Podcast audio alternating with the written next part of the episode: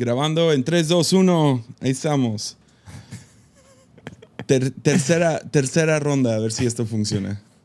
Este es el tercer intento. Ya debe de funcionar ahora con llamada convencional. O sea, regresamos. Sí, nuestro internet, no sé si es el mío, el tuyo, los dos, está fallando.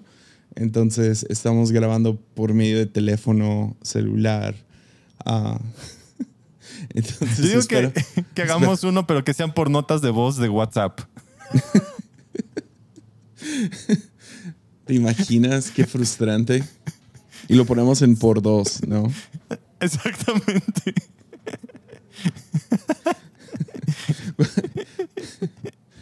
¿Cuánto te emocionaste con eso de, de WhatsApp? Bastante. Ya, yeah, especialmente esas, las oraciones de las hermanas, ¿no? sí. Aparte cuando alguien te manda un audio que, que, no has visto y es como de 15 minutos y tú como, ¿qué?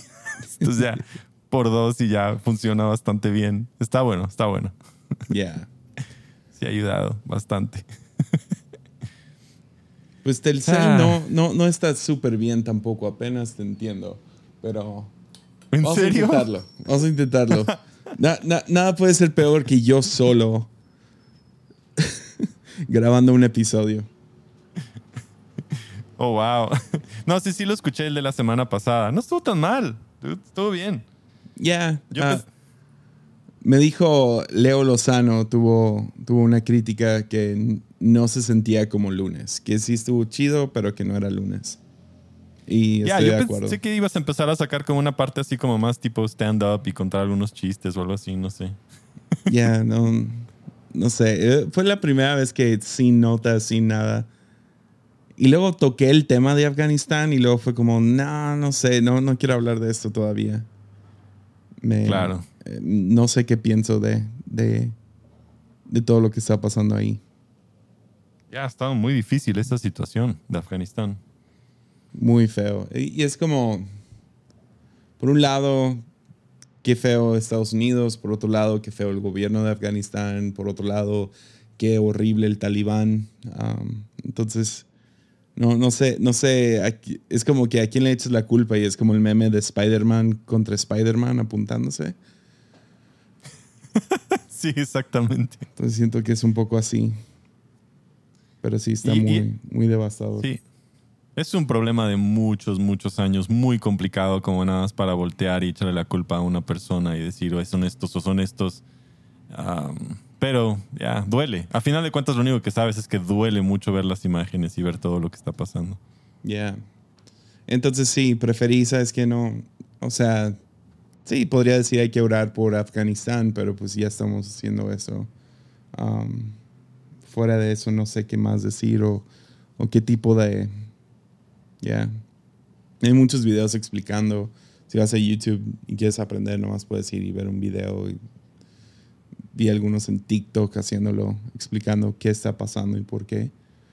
Pero sí, está, está devastador. Es, lo, es, nomás otra de esas donde guerra es, es feo. O sea, la guerra es fea. Um, y nunca termina bien. Entonces, ya. Justo he estado eh, en esta semana, bueno, estábamos en una serie sobre Job y estaba pensando de, ver el primer capítulo del acusador y Dios, lejos de verlo como un, un ente, no sé, como espiritual que viene y una apuesta, sino ver como la decisión de la humanidad de que ante sufrimiento o acusamos a alguien y buscamos a quien echarle la culpa o corremos a Dios para que pueda sanar nuestro corazón y nos dé y creo que corremos siempre a tener que echarle la culpa a alguien. Esto pasa por esto y por esto y por esto, y este tiene la culpa y tal tiene la culpa, y él es no sé quién, y es. Y a veces eh, no es tan sencillo. Es como mejor vamos con, sí, con quien nos pueda dar paz y quien nos pueda dar gozo, no sé. Ya. Algo eh, por ahí. Sí, tratar de descifrar esas ondas es. Ah, es como cuando. Ah, no me acuerdo quién, quién lo dijo así, pero es como si hay una explosión en el cuarto y hay 10 personas las 10 personas te van a decir algo diferente acerca de la explosión. ¿No? Sí. Se, van a enfocar en algo diferente. Y así se siente con Afganistán. Siento que entre más videos o más noticias veo, más confuso se vuelve. O sea, algunos ya diciendo que Estados Unidos, pues, que se salió demasiado pronto, ¿no? Y sin ningún, sin ninguna ayuda a los que están ahí atorados y a sus aliados. Luego, por otro lado, Estados Unidos le echa la culpa al gobierno de Afganistán que los habían preparado por 20 años y nomás se rindieron, pero luego hay gente ahí que dice que, que los soldados afganos ah, les, les, llegó un reporte a que, que nomás dejaran que pasaran los, los talibanes. Y entonces no, los talibanes uh, conquistaron Afganistán sin disparar un solo, una sola bala. Nomás tomaron todo.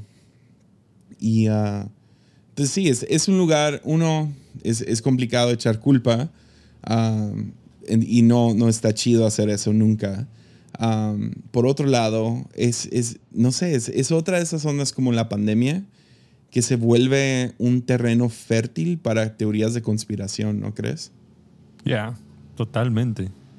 sí, sí, sí.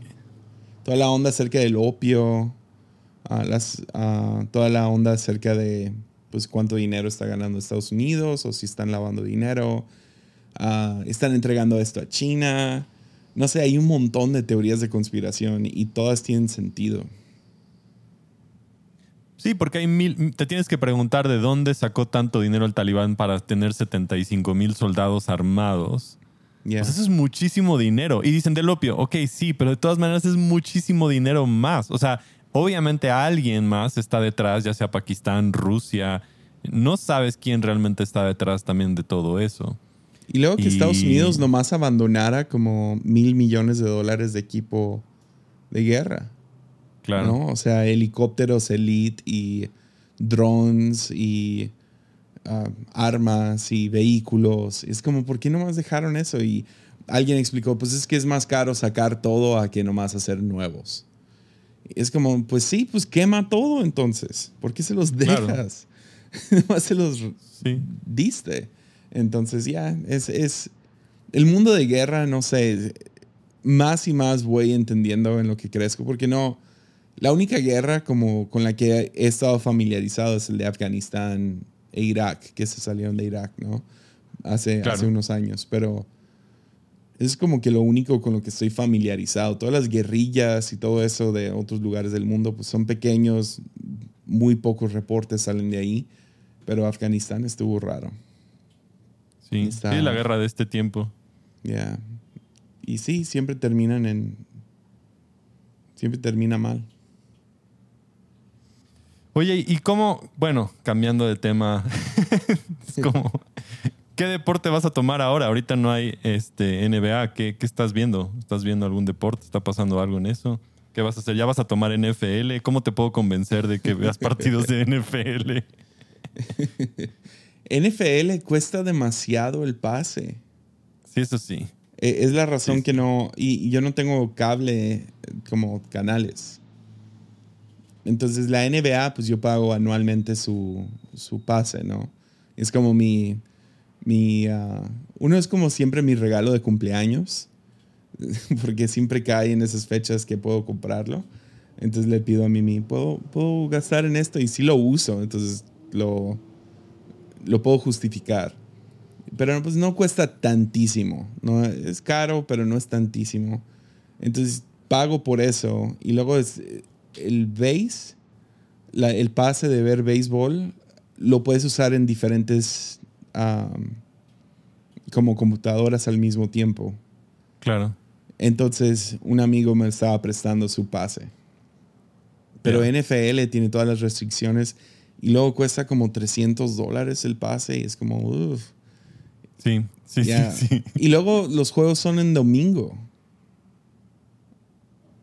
Entonces, eh, me, me, gusta un montón. A mí me gusta ver el fútbol americano, pero nunca me he metido porque una, no tengo un equipo, un, un jugador que yo diga, ah, no manches. Um, entonces, no sé.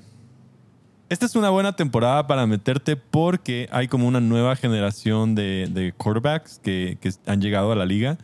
Y esto tiene como, cuando llegó Tom Brady, llegó con, con Drew Brees y llegó con Roethlisberger, como, como unos cinco quarterbacks que llegaron y ahorita hay otra como tipo camada nueva. Entonces, como que si hay algo emocionante de esta próxima temporada, aunque ahorita son como muy, muy novatos, pero va a ser interesante verlos como que jugar. Pero sí es carísimo, o sea, sí está muy caro. Ya, no entiendo por qué. ¿Por qué cobran tanto? O sea, me imagino que hay muchos más como yo que lo pagarían si fuera la mitad de eso, ¿no? O sea, si fueran 100, 120 dólares, como lo es con la NBA, ok, pues justificas el pago, pues voy a ver tantos partidos, um, es lo que es. Pero acá 300 dólares por...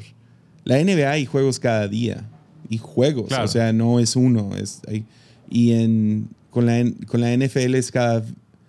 Es usualmente jueves y domingo, ¿no? Sí, o sea, es como... Lunes. Ajá, hay un, jueves, hay un juego, siempre hay un juego el jueves, hay uno el domingo en la noche y el lunes en la noche. Son como los estelares y luego el domingo todo el día hay partidos.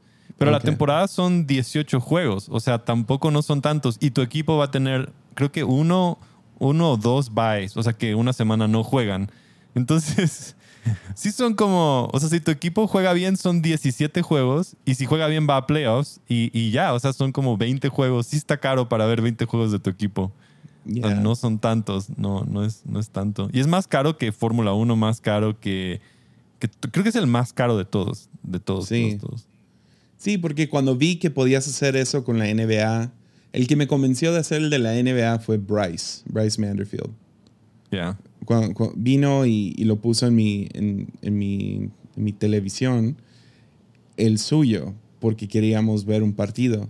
Y dije, ah, no, sí está bien perro la, la app y todo eso, y qué chido.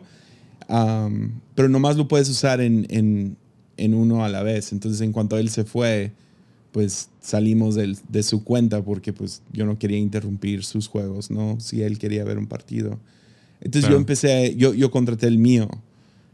Y luego dije, ah, pues está chido. A, lo mejor ahora sí me puedo meter a la NFL, especialmente como que, ok, no ver spoilers, verlo en la noche, ya que llegue de la iglesia, o verlo a mis tiempos, ¿no? Y, y medio manejarlo así. A veces hago eso con la NBA pero, pero mira, en 300 dólares está. Ya. Creo que vale eso, no sé, no he checado desde entonces. Aquí está en 2.500 pesos todavía, no es como tan barato. Pero este, si alguien sabe, el, cumpleaños de Jesse es el 2 de septiembre, entonces lo pueden regalar. si, si alguien tiene, tiene, quiere escuchar más de la NFL, inviten a, Jesse a, que, a que vea más NFL y pueda disfrutar de los juegos. Porque el otro que está bien metido en NFL son, pues, son de mis amigos, son tú y Taylor, ¿no? Sí, sí. ¿Quién más? ¿Hay alguien más?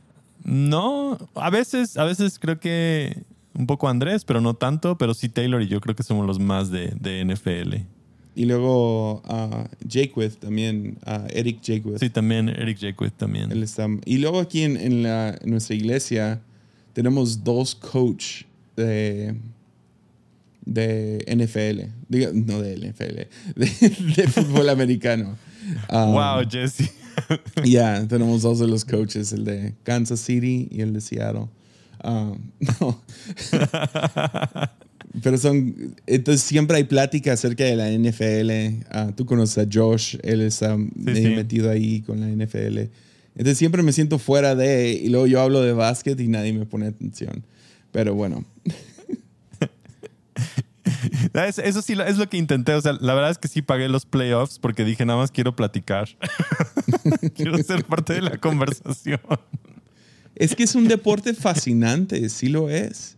Sí, es súper entretenido. y luego me imagino tienen los juegos condensados. Sí. Donde pues te, te, editan todas las. cuando se detiene el balón. Sí, creo que hay como de 30 minutos el juego en 30 minutos. Entonces sí puedes ver eso. Sí. Ya, eso también sería muy interesante ver. Ya. ¿Y qué más has hecho estas semanas? Además de hacer un podcast solo y hablar en lunes. pues ah, me aventé todo Narnia la semana pasada. Ah, cierto. Entonces, e- eso es lo que he hecho con todo mi tiempo extra de no estar viendo la NBA. He estado leyendo. Entonces, me aventé el. No nomás me aventé Narnia, me aventé. ah, tengo el nuevo libro de Quentin Tarantino. Sí, el de, de Hollywood. Eh, sí, Once Upon a Time in Hollywood, que es, es la película, pero tiene mucho más que la película, ¿no? Tiene muchos detalles. Por ejemplo, el, el personaje de Brad Pitt es un asesino, como asesino en serie. Wow. Yo no sabía, o sea, no sabía eso. No sabes eso al ver la película, ¿no? Pero en el libro explica cómo llegó a hacer eso. Es básicamente un vato que, que se la pasa, no, no matando a gente porque quiere matar a gente, es nomás alguien que, pues, si te metes en su camino te va a matar, incluyendo a su ex esposa. wow. Ya, está muy intenso. Entonces, hay, hay detalles así que dices, wow. Entonces, el personaje de Brad Pitt, como que lo, lo hacen más, como que cuentan más de su vida. Que estuvo en Vietnam, ah, en la guerra de Vietnam. Eso se sabe por la película, pero acá como que te dan más detalles, que era famoso por ser el soldado que había matado a más vietnamitas y, um, y algunos, y fue, lo corrieron de, del, del ejército por haber matado a americanos también. Entonces es como un asesino en serie, ¿no? Wow. Y, um, pero no, no asesino, te digo otra vez, no como Jeffrey Dahmer o el Nightcrawler, sino, eh, o sea, si tú te metes con él, te va a matar. Claro. en Creo un que bar, si le hablas feo, o sea, no va- que él vaya a iniciar, pero si le, si le pegas o algo así, ah, él no tiene ningún, ningún freno. Creo que lo que estaba diciendo este Quentin que había hecho eso porque había recibido un poquito de, de pushback por lo de la escena que tuvo con, con Bruce Lee o algo así. No sé si viste eso. que, que por la escena con, con Bruce Lee la gente había como, como que lo había pintado como que Bruce Lee no era tan bueno. Y en el libro le daba más peso al personaje de Brad Pitt para que supieran que podía haber matado a Bruce Lee en cualquier instante, ¿no? O sea, como que era Yeah. mucho más despiadado. Y todos los fans de, de la película que vieron, la peor parte fue esa, no la violencia, sino lo de Bruce Lee, Ya. que fue como, como interesante ver como esa, esa dinámica de, de- de gente que sí todavía obviamente ama a Bruce Lee, ¿no? Pero... Sí, e- esa película es muy buena, Once Upon a Time in Hollywood. O sea, Quentin no sé si ha hecho una película mala. no. O sea, creo que puedo decir cuáles son mis menos favoritas, pero de todos modos son buenas películas. Claro. Pero- ¿Cuál es tu favorita de él? Favorita de él, ah, me, me encantó Bastardo sin Gloria. Yes. Neta, o sea, hay algo especial con esa película. Como, no sé, estábamos recién casados. eh, la vimos en luna de miel. Entonces a lo mejor eso juega un poco con mi mente de que fue un fue la primera la vimos en Guadalajara en un buen cine. Toda la experiencia fue increíble. Estábamos recién casados, dos días de casados y ah, íbamos en nuestro primer viaje y nos detuvimos y vimos la película y luego nos fuimos a, a Mazamitla, a las cabañas de Mazamitla de luna de miel. Y no sé, tenía un poco de dinero y ah, fue cuando todavía ganábamos, o sea, muy poco dinero. Me acuerdo gastando 500 pesos en el cine, así como, wow, somos reyes. y, ah, y sí, vimos Bastardos sin Gloria. Entonces, ah, ese tiene como que cierto peso en mi vida. Y no sé, Yeah. hay algo acerca de la estética de esa película, la historia, ah, pues el final, el, el- lo que pasa, que no quiero spoilearla. Ah, y luego toda la onda acerca del lenguaje. Siempre me gustan Sí. películas de lenguaje, como Arrival y, y así.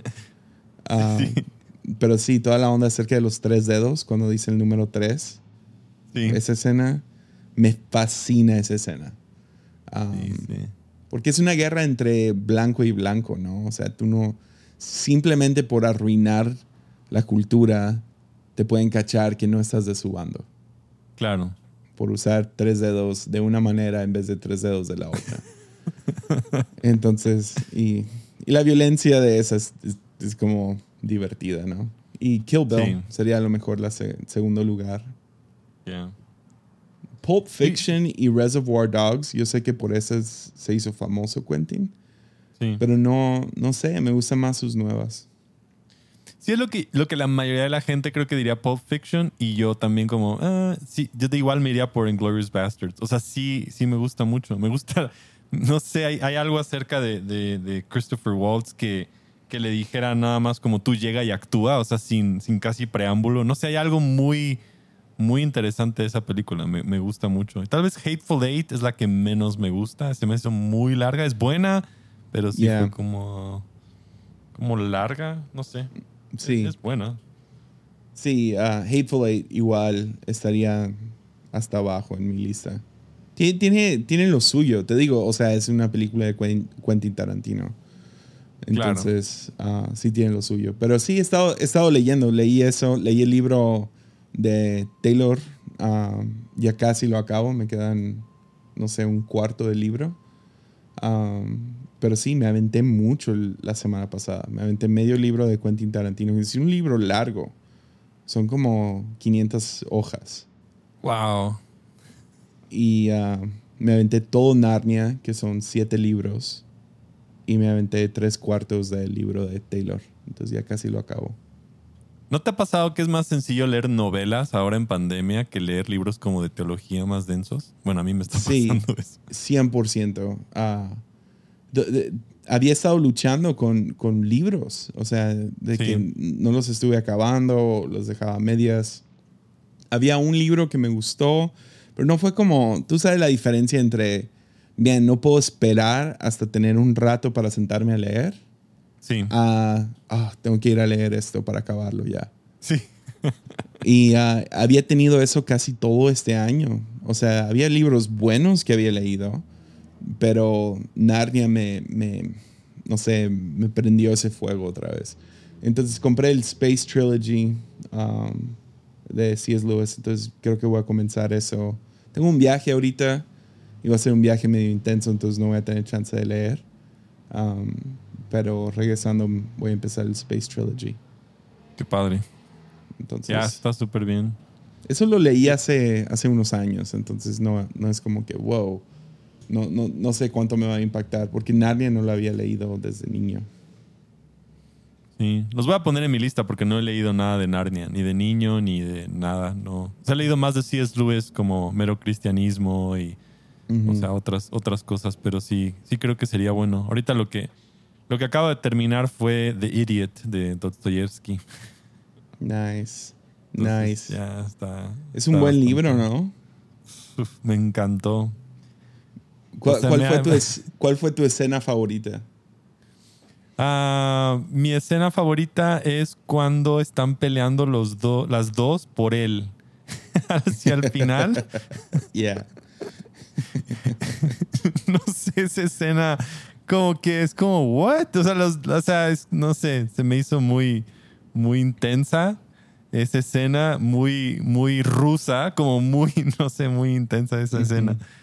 Este, pero me gustó muchísimo el libro, mucho, mucho. Y luego, o sea, terminando, aparte, bueno, me pasó algo bien chafa, que compré el libro en Amazon, lo leí en español y lo compré en Porrúa, una versión que se me hizo barata.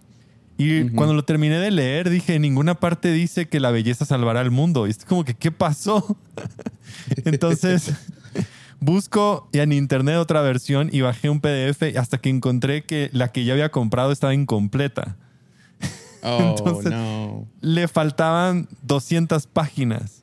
O sea, no es Oh, incompleta man. páginas. O sea, le faltaba su cumpleaños, esta escena que te digo. O sea, estaba bien rara. De repente se casa. Y yo como que, ¿por qué se casó? ¿Qué fue lo que pasó? O sea, como se brinca así. Está súper raro. Y lo compré. O sea, es por rúa. O sea, es una buena edición. No es como... Es como, ¿qué, Yeah. ¿qué onda? O sea, eran 350 páginas y yo dije, bueno, ok. Y luego ya vi que me que faltaron todas estas páginas. Entonces volví a leer como que la mitad del libro.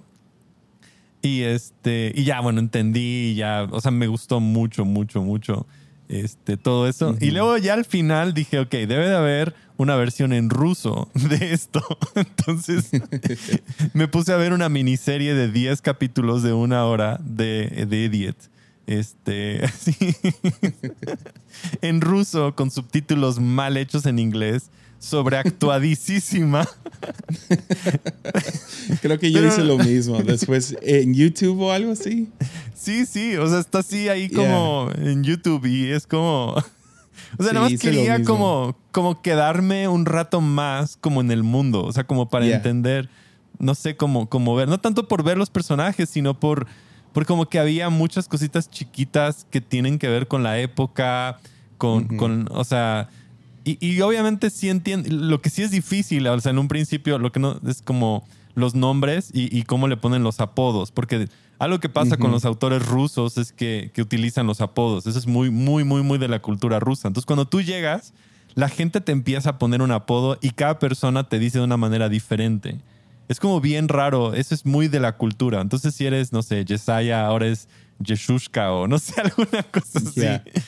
Entonces, te dicen. Entonces, si eres Gabriel, te pueden decir Gania, Gabriushka, Gabriel. O sea, te pueden cambiar de nombre, por, pero es una forma de decirte en amor. Entonces, eso, eso me gustó porque ahí está jugando con cuando hay más, más como amor y cuando hay más distancia. Y además el nombre de, de, del príncipe, Liev es león y Miushken suena a ratón. Entonces es como el león ratón creando como esa, esa idea de, pues, como de Jesús para, para algunas personas. Entonces, no sé, me, me, gustó mucho ver todo. Entonces, ¿cuál, ¿Cuál fue tu escena favorita? Ah, tengo dos que me gustan mucho. El primero fue justo al principio, donde describe la, el, que mataron a alguien. Ah, sí, sí, sí. Ah, cuando describe toda esa escena, me, me gustó mucho. Ah, se me hizo muy intenso y como que, wow. Como, como que, no sé si, no, no, no me acuerdo si The Idiot salió después de Crime and Punishment no he leído Crime and Punishment, pero he escuchado mucho del libro. Y como que es, no sé si, si eso lo inspiró para escribir Crime and Punishment o, o es parte de que ya escribió un libro acerca de, de la maldad, ¿no? Entonces ese me, me, fascinó. Pero la escena que, no sé, me, me, acuerdo de esta escena y me río a cada rato. O sea, sin broma, desde que leí el libro, cada rato esta escena entra en mi cabeza. Y es la escena del, del señor borracho, el señor que siempre está borracho, el tío, no me acuerdo quién es, el general, que cuenta sus historias, ¿no? y este, este no es spoiler, es nomás, está muy buena esta parte. Empieza a contar la historia de que él iba en un tren y que ah, iba fumando su puro. y, y, que, y que una mujer le dice que que apague su puro. Y él dice, no, y que sabe que empiezan en un como que momento medio Karen, ¿no? Donde ella le está diciendo, apaga tu puro. Y no me acuerdo si ella agarra su puro y lo avienta por la ventana. Sí, se lo quita y lo avienta por la ventana. Se lo quita y lo avienta por la ventana. Entonces él agarra al perrito de la señora y lo avienta por la ventana. Y, pero lo que, me, lo que me gusta un montón de esa historia es que la cuenta y luego alguien dice, qué raro, acabo de leer esa historia en el, en el periódico de esta mañana que sucedió ayer. Y, y, dice, ¿fuiste tú? Y dice, no, no fui yo. Entonces me estás diciendo que dos personas en la última semana agarraron a un perro y lo aventaron por la...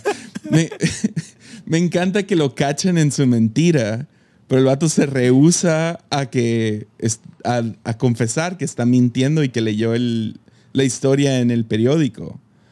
No sé, me, la forma que lo, que lo hizo me, me, fascinó.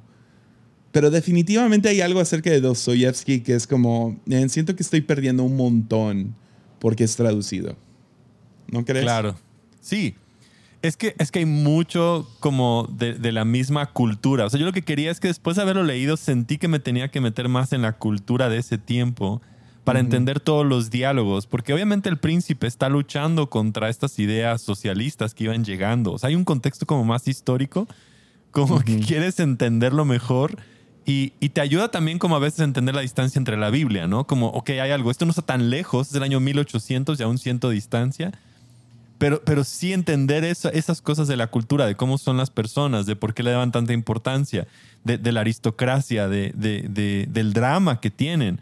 Eh, de, de, no sé, o sea, incluso también de la perspectiva de la religión ortodoxa. O sea, yo que, que, he ido, por lo menos, ya como que entiendes un poquito más, pero aún así te sentía, o sea, te sientes como lejos. Entonces, sí, ver por lo menos la versión en YouTube y todo eso, como que ayuda a decir, ya, o sea, hay, un drama súper este, más pronunciado, como que, no sé, pequeñas nuances o cositas chiquitas. Pero sí, o sea, lo leí hace como, qué sé, tres semanas y todavía me siguen dando vueltas en la cabeza las historias, las cosas como que me acuerdo. Se queda contigo, Dostoyevsky, un rato. Y ya compré el de, el de Crimen y Castigo. O sea, luego, luego fui y lo compré. yo yo comencé Los Hermanos Karamazov. pero sí es bien confuso los nombres. Sí, sí, sí. Entonces lo, lo, abandoné por ahorita, aquí lo tengo, pero lo voy a leer después, pero sí se siente como que, ok, tengo que invertirme en este libro por no sé, a lo mejor me lo podría aventar en una semana.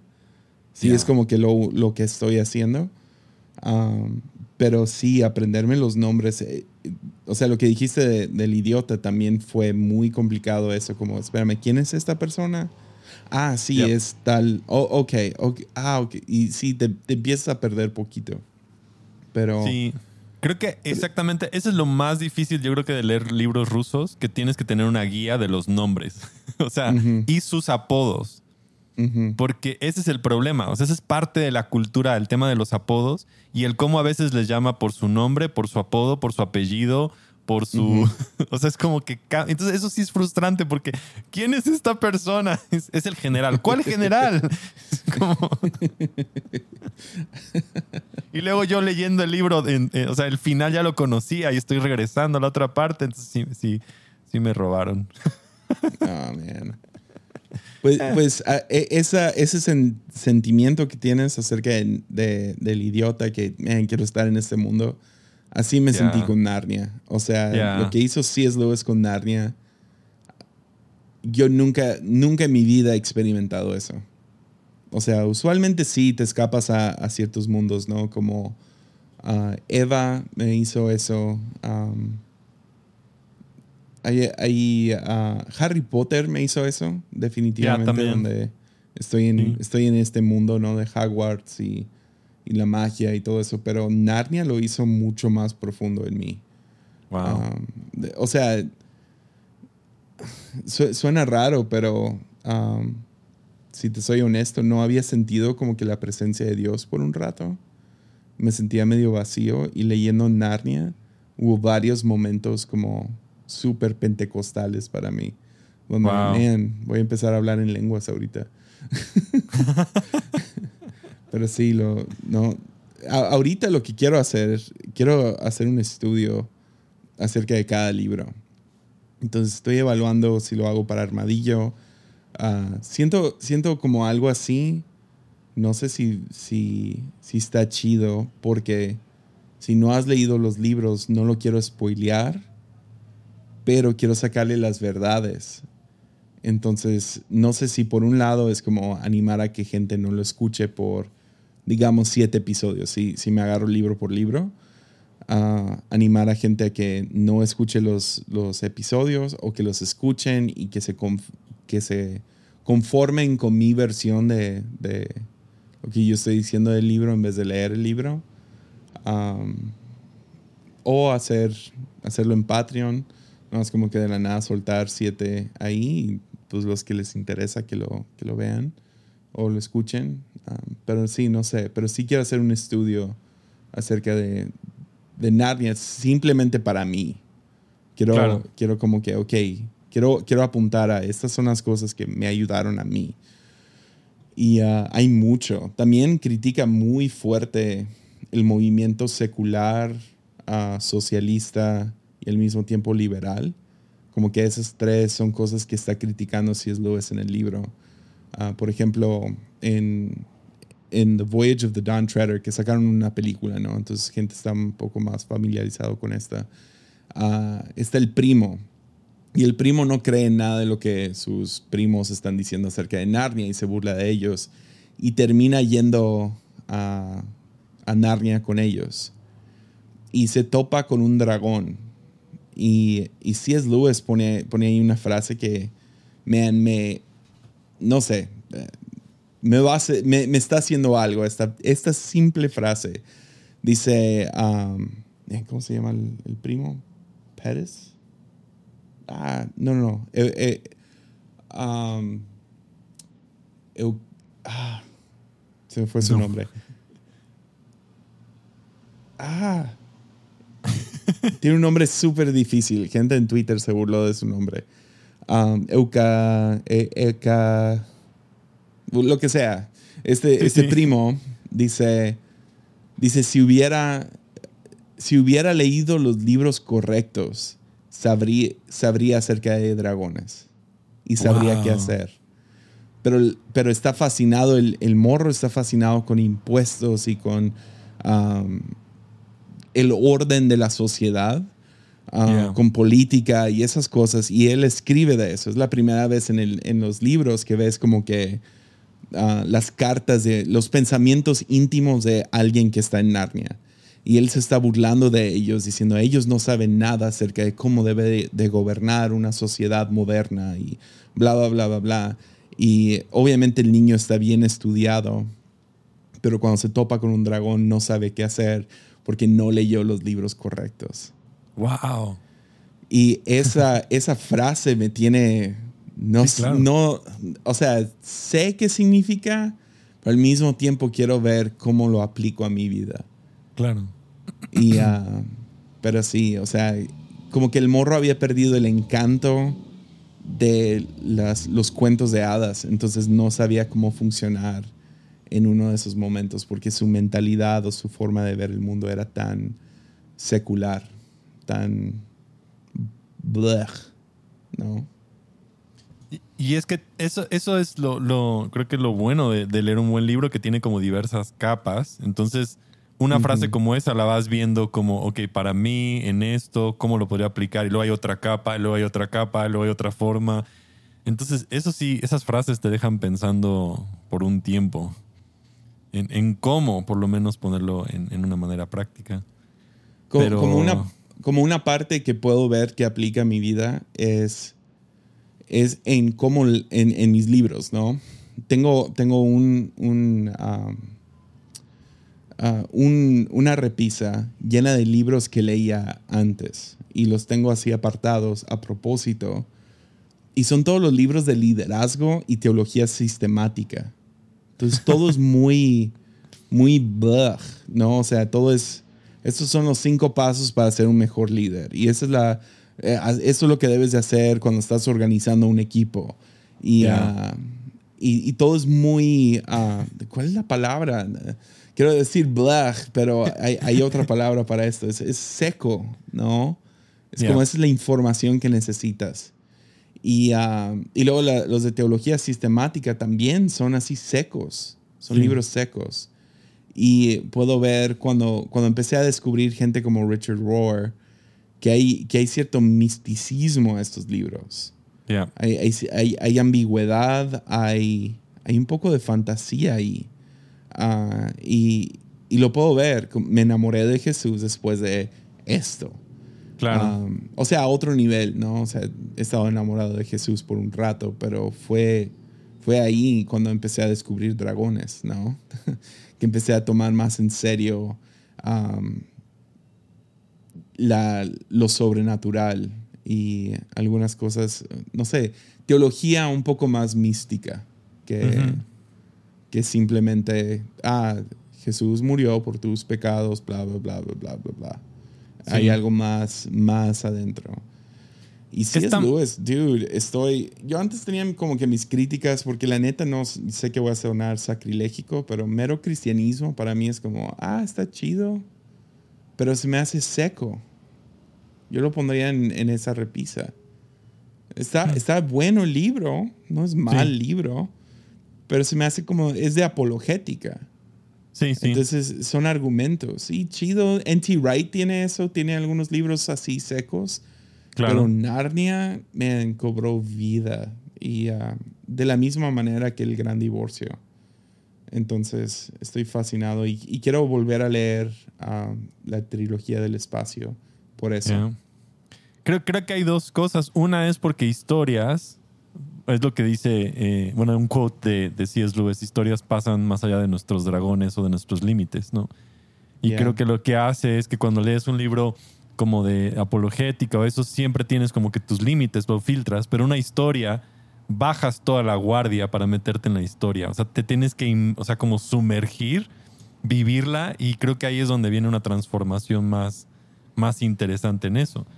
Eh, a mí sí, sí me ha estado fascinando mucho esta idea de... de- y además hay, también hay algo que dijo Brian Sun, ¿no? Si quieres predicar mejor, lee más novelas que te va a ayudar a contar mejores historias. Y sí hay algo que he aprendido este año sobre, sobre el poder de las historias, sobre el poder de, de entenderlas mejor y de, de contarlas mejor, de, de sumergirte mejor en ellas. Y que, que no es como, la, esta es la verdad, sino te metes en, en- en disfrutarla, en vivirla, en tenerla y, y que se queda contigo por un rato. O sea, no es como tan, tan superficial en, en esas historias. Ya, no, me, me- me tiene fascinado ahorita. Narnia y, y sí, buenas historias es, es man, ya, 100%. Y bueno, hoy en la mañana tuve una revelación que tal vez pueda explicar esto, que es un poquito científica, pero A ver, me, dale. me he metido otra vez a, a estudiar, bueno, lo viste un poco más del enneagrama desde una perspectiva un poquito más profunda y también Myers-Briggs. Perdón. Y, y la razón que, que estaba viendo Myers-Briggs es por cómo aprendemos cognitivamente. Myers-Briggs, que es el, si alguien quiere ver, es un test de 16 personalidades y lo haces y lo aprendes. Pero no son 16 personalidades, son 16 formas en que aprendemos cosas. Entonces lo que hoy estaba aprendiendo, entendiendo, es que todos los que somos N, o sea, la segunda letra N, que tú eres, seguramente eres N, no puedo pensar que no seas. la primera letra puede ser I o E. eh, somos solamente el 25% de la población del mundo y somos los que no vamos por las reglas, no vamos por esos libros de liderazgo y teología sistemática. Somos los que queremos saber qué está detrás de la cortina. Pero el 75%, y la, la cortina, esto es una referencia al mago de Oz, ¿no? O sea, es como el mago de Oz de qué está del otro lado y todo. Pero eh, 75% de la gente quiere reglas, quiere normas, quiere que se les digan los principios, quieren, quieren las cosas más, me- más medibles, así como 1, 2, 3, 4 y 5. Y el problema es que, que nosotros estamos más hacia la ambigüedad, hacia lo místico, hacia estas cosas. Entonces, cuando te crías en una iglesia, la mayoría de las veces la iglesia en el entorno en el que estás es, es más de reglas de normas, más, más ese, más eh, seguridad, más... Y no está mal, nada más es como porque necesitamos normas y reglas para, para cosas, para que puedan funcionar. Pero cuando tú estás más, tu, tu forma de aprendizaje es con ambigüedad, es difícil poder encontrar libros y cosas y formas de pensar y, aparte se siente muy raro porque no es tan tangible. O sea, no es como, ok, Richard Rohr no llega y te dice 1, 2, 3, 4 y 5, hazlo así. Es como, acá está todo. Y todo puede ser así, y puede que no sea, y puede que sí, y puede que no, y puede que Jesús, y puede que aquí. Y, y todo eso para muchas personas es como muy, no, eso es muy peligroso, eso está mal, y hay una, hay una cierta distancia porque eso les da, les da miedo. Y creo que de esta manera, cuando sabes que aprendes a través de esa ambigüedad, entiendes por qué tienes conflictos. Porque la mayoría de mis conflictos con el staff y con la gente es que no soy tan, tan directo. Hagamos uno, dos, tres, cuatro. Yo es como más ambiguo, más abierto, más como, no sé cómo, ni siquiera me doy cuenta que lo hago, pero así es como yo aprendo. Y esa, esa forma cognitiva de entenderla crea mucha distancia. Y es que eh, los que tenemos más la parte N, estamos muy interesados en cómo descifrar la, la mente humana, cómo pensamos, procesos cognitivos, cómo lo miramos, y eso es lo que aplicamos a, entender en el mundo. Y las demás personas quieren la seguridad. Dame tres reglas, dame cuatro o cinco cosas, dame una receta, dame un mapa, dame esto, y ya me voy a sentir seguro. Y esas dos formas diferentes de ver el mundo están en choque constantemente. Y, es, es, lo que más creo que te molesta a mí también es la incongruencia, ¿no? De reglas que están puestas y que nadie nunca sabe ni por qué las pusieron.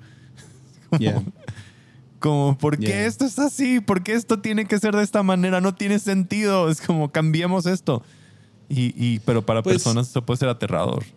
Eh, y creo que entiendo por qué, por lo menos en el mundo de iglesia, existen, existen diferentes como, esas son las reglas, ¿no? Claro. Creo, creo que nace de ministerios exitosos. Y ellos te dan sus, lo que ellos ven en retrospectiva, dicen, ok, esto funcionó, esto funcionó, esto funcionó, y esos son los frutos que dio, ¿no? Entonces llegaría a una iglesia tipo Hillsong, ¿no?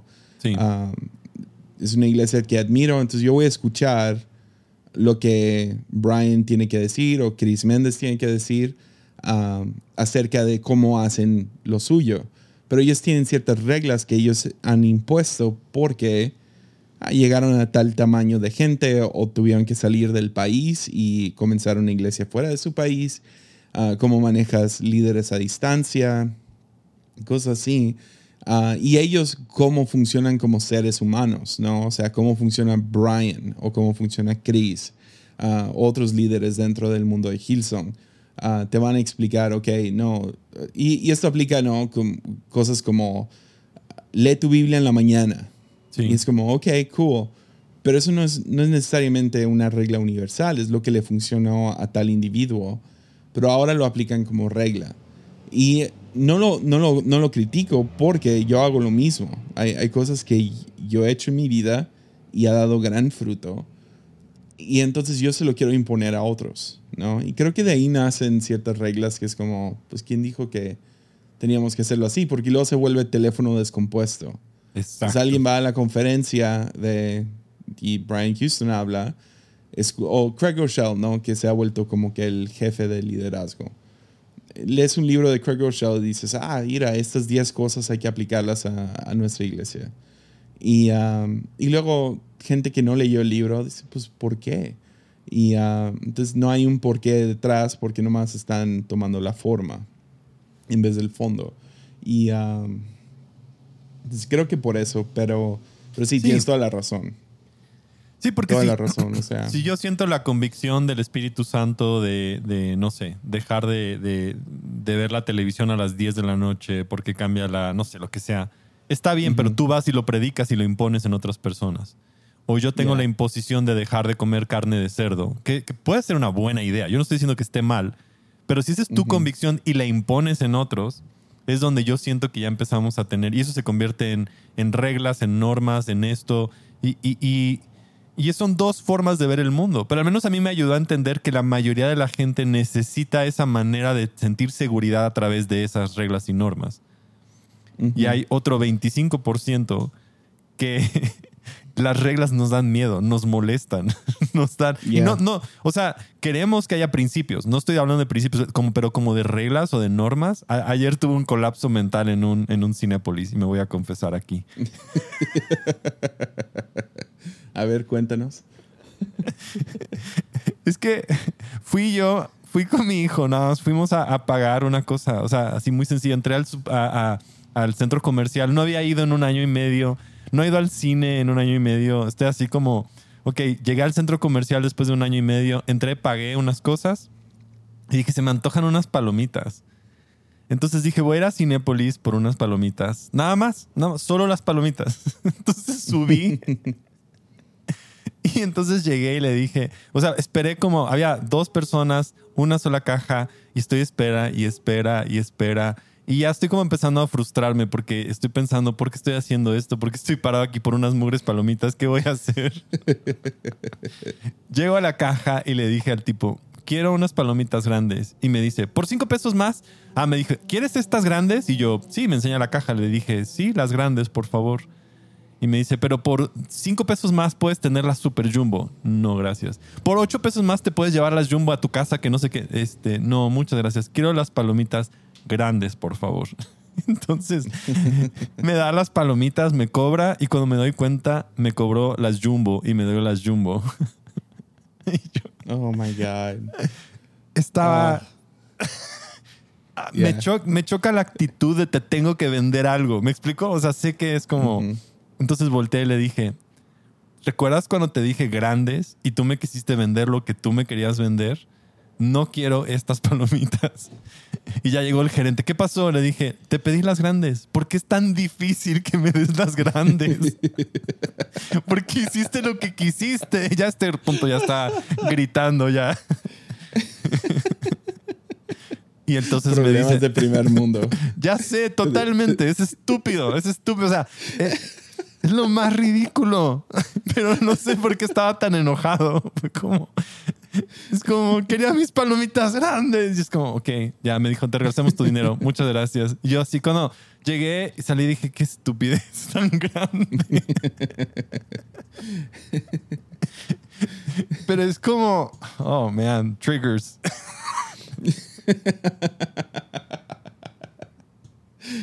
Sí, está, está buena.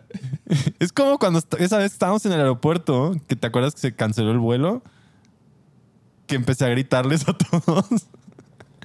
¿Cuándo fue? Cuando tú perdiste, bueno, que, que cancelaron el vuelo con Ah, Mimix, sí, ¿sabes? sí, sí. Ya, Estábamos ahí atorados, ya. sí, ya, modo, ese modo. Ya. Sí, sí. Eh, eh, Borja suena suena súper amable hasta que te metes con sus principios. Hasta que tocas mis palomitas. Y luego nomás, ¡pum! Explota todo. Se va. Se, ¿Cinco se desintegra a ocho? no, a siete. Se in- a siete. ¿Y se integra a ocho? Se integra ocho. Ok. ya, o sea, esa es, esa es como una energía aquí que sale así como Thor. In- Invocas a tu demonio interior. Sí, ya sé. Y después me voy y me siento súper mal y me voy a meditar y me tiro en el parque y lloro que porque traté a la gente así. Así que, estimado staff de Cinépolis, quiero pedir una disculpa por... Ah, me pasó algo similar, pero es, es difícil de, de explicar. Ah, ya, es, es, es similar, es igual de, de- de tonto conmigo. Fui a, fui a pagar el seguro del carro. Y ahí dice en el recibo que me dieron, o sea, tenemos un hermano de la iglesia que maneja seguros. Entonces él hizo todo el papeleo, nomás era renovar. Entonces nomás dejó el, el papel y me dijo, tienes 30 días para pagarlo. Ahí viene el del gas. Pero venía- viene con un código de barras que dice, ah, puedes pagar en Oxxo. Entonces, pues, ah, chido, pues hay un Oxxo ahí cerca de mi casa, entonces voy al Oxxo. y lo, lo ven y como que nadie había pagado su seguro en el Oxxo. Pero pues ahí viene el código de barras, o sea, no debe ser tan complicado. Entonces llego y le digo, ¿podrías escanear esto? Y dice, sí, ok, lo, lo hace y luego sale un- una notificación, son 10 pesos de comisión. Y ya, no, está bien, sí, los 10 pesos está bien. Entonces ah, lo escanea y luego, ok, pague y pago con tarjeta. Y ah, no pasa la tarjeta, la de crédito. Y ya, oh, ok. Le digo, bueno, déjame intentar con la de débito. Entonces uso la de débito. No tengo efectivo conmigo especialmente para pagar un, un seguro, ¿no? Claro. Entonces uso la de débito, pero sale otra vez 10 pesos de comisión. Ah, ok, 10 pesos. Y pongo mi... Y tampoco pasa. Entonces le digo, ah, ok, pues bueno, déjame ir al banco, sacar el, el efectivo y ahorita vuelvo. Y me dice, ah, ok, está bien, pero son 20 pesos. Oh, Digo, no. ¿cómo? ¿Cómo son 20 pesos? Me dice, pues fueron 10 pesos de la primera y segunda 10 pesos de la segunda. Digo, pero no pasó el pago. Dice, pues así funciona, son, son 20 pesos. Y así de... Tuve que ir al carro, o sea, todo el mundo esperando y, y llegué y fue de esas como nomás le quiero aventar este dinero a la cara, gloria a Dios que tienen los plásticos COVID, ¿no? Ahorita estaba tan enojado. Y hice como, fue como vergonzoso, ¿no? Porque perdí un poco la cordura, como 20 pesos, no hiciste nada, Claro. no hicieron nada, nada. Y ah, entonces me voy, saco el dinero del banco y dije, no puedo volver a ese Oxxo. Entonces voy a un segundo Oxxo y les enseño el papel y ya me dicen, pues, ¿qué es esto? Y le digo, es un seguro de carro. Me dicen, no, no hacemos eso. Y le digo, aquí dice Oxxo, lo acabo de escanear en otro Oxxo. Dice, pero no pasó, ¿verdad? Y digo, sí pasó, pero no pasó mi tarjeta. O sea, la señora insistiendo que no lo hiciera, pero no amablemente. O sea, era por flojera, ¿no? Y ya le digo, nomás escanealo. Y ya la señora le pregunta, la otra señora le pregunta a esta señora, ¿qué es? ¿Sabe? ¿Sabe? Y ya pasa y pague en, efectivo. Pero me vi tan sangrón. Me vi, siento que me vi más sangrón en el segundo, como que llegando, como, nomás haz tu trabajo, nomás escanealo y déjame pagar. Y ahí sí pasó. Quítate, yo pongo la computadora y yo lo voy a hacer. Sí, yo, dame chance, yo lo hago. Y quiero mis 20 pesos de vuelta. Entonces robé unos dulces y me fui. Quiero palomitas grandes, nada más, no chumbo, no chicas. No sé qué tiene que ver todo eso, pero voy a, voy a estudiar el Myers-Briggs otra vez.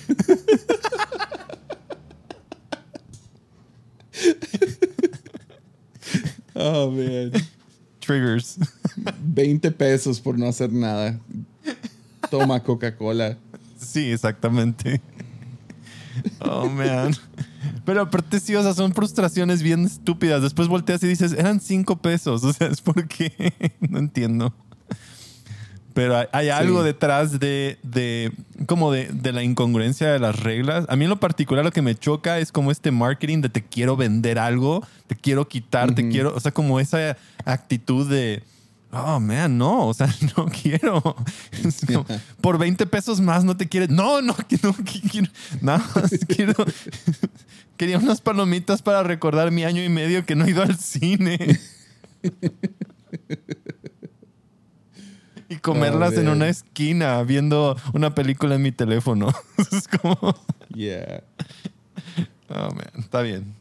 así es. Así estamos. Oye, una, una última cosa. No sé si lo has visto. Si lo has visto, podemos platicar poquito. Pero si no, nomás te quería recomendar algo. Sí, sí.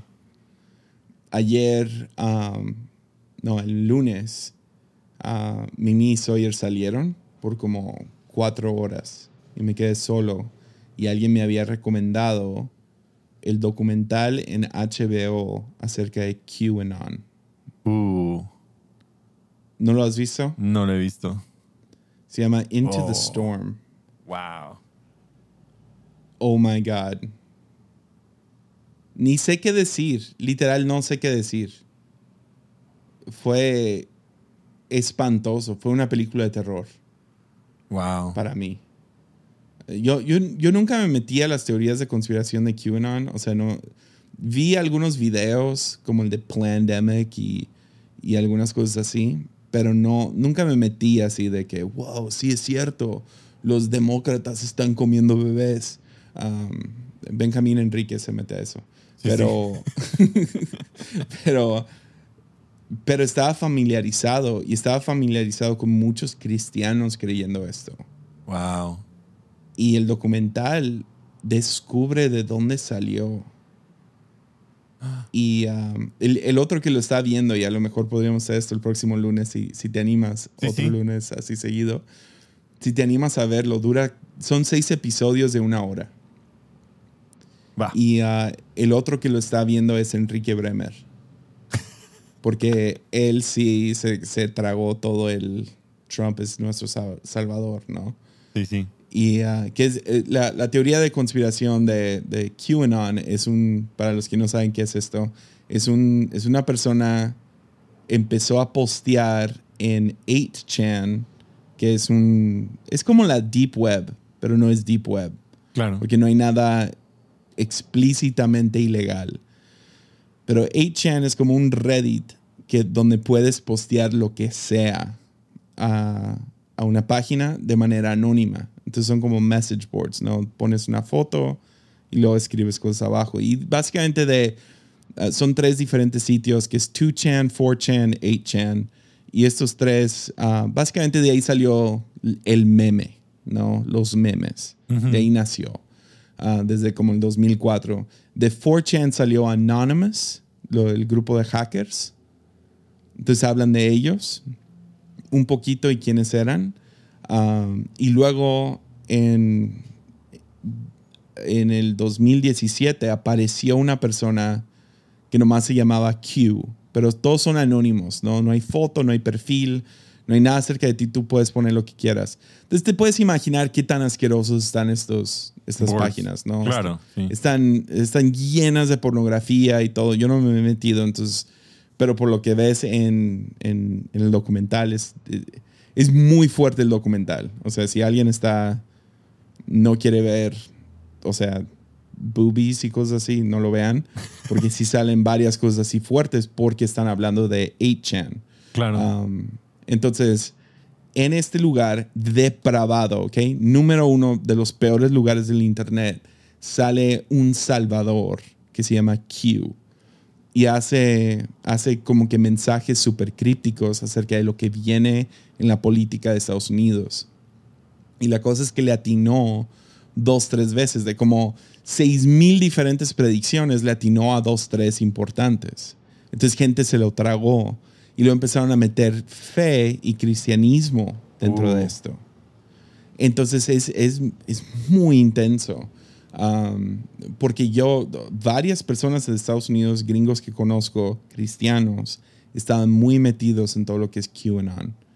Y um, entonces es, es, es, es- es interesante ver de dónde nació y al final del documental básicamente te dicen quién fue Q.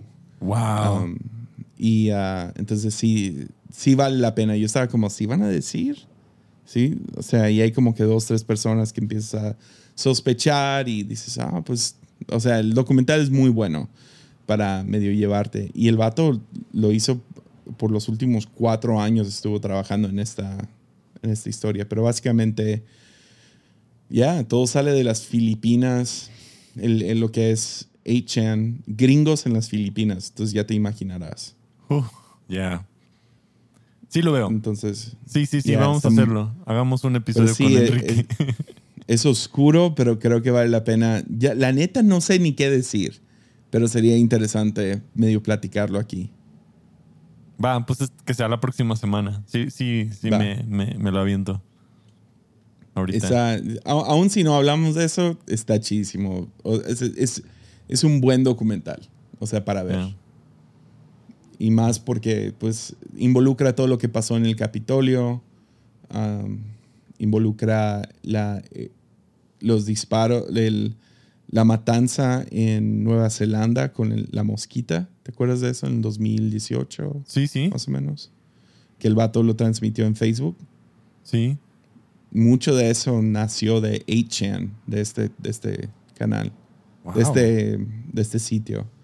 Ah, varias matanzas salieron de ahí porque se, se animaban unos a otros y se explican cómo hacerlo y um, ya, entonces encuentras gente que cree igual que tú y son nazis y son... Y son extremos, entonces todos extremistas, fundamentalistas. todos son super ex... súper- ya.